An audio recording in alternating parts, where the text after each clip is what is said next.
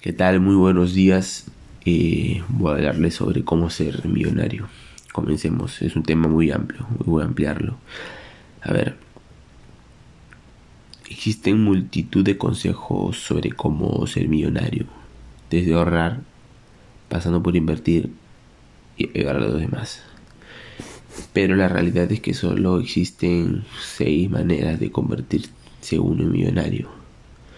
Casarse con el dinero, heredar, aprovechar un talento único, tener mucha suerte, tener o liderar un negocio de éxito y por último y no menos importante, gastar menos de lo que ganas, invertir durante largos periodos de, de tiempo.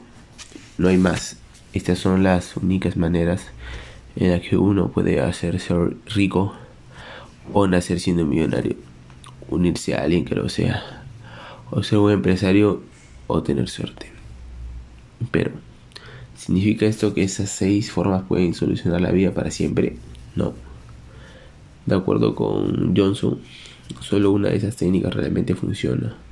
Y por suerte para todos es la última. Ahorrar e invertir a largo plazo, con cabeza por supuesto. Es lo único que puede asegurar que un día seamos millonarios y que pueda aguantar la prueba del tiempo.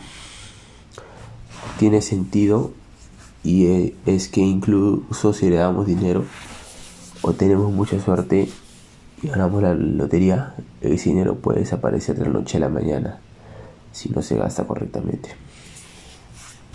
Además, el dinero va perdiendo valor, por eso mucha gente opta por invertir en lugar de tenerlo en la cuenta sin hacer nada.